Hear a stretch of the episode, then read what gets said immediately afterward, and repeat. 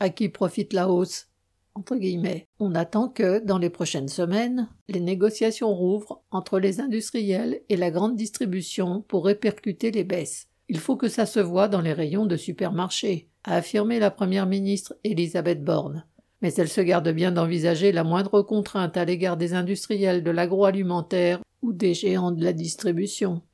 Depuis plusieurs semaines, les prix des matières premières agricoles baissent. La tonne d'huile de tournesol sur le marché de gros de Saint-Nazaire est passée de 915 euros en avril 2022 à 472 euros en avril 2023, une baisse de 48%.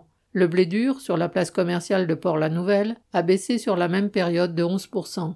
Certaines marques de café ont bondi de 30% en rayon, tandis que les prix de la matière brute ont baissé de 16%. Entre guillemets. Sur un an, la crème est à moins 58% et le blé tendre à moins 30% reconnaît le vice-président du groupement des mousquetaires, Intermarché, Netto, etc.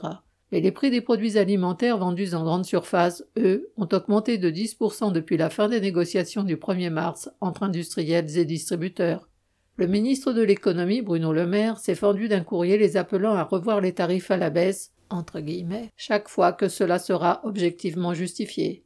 Autant demander à un cambrioleur de superviser l'installation d'une surveillance sur un pavillon, la seule préoccupation des capitalistes de l'agroalimentaire et de la distribution est la préservation, voire l'augmentation de leurs profits en faisant payer les consommateurs.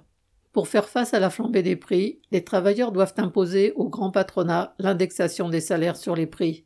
Car tant que les capitalistes dirigent les entreprises, ils auront aussi le pouvoir de fixer les prix et de s'approprier de cette façon la plus grande part des richesses produites par les travailleurs. Il n'y a qu'une seule façon de mettre fin à ce détournement, l'expropriation des grands groupes capitalistes et leur mise sous contrôle des travailleurs. Boris Savin.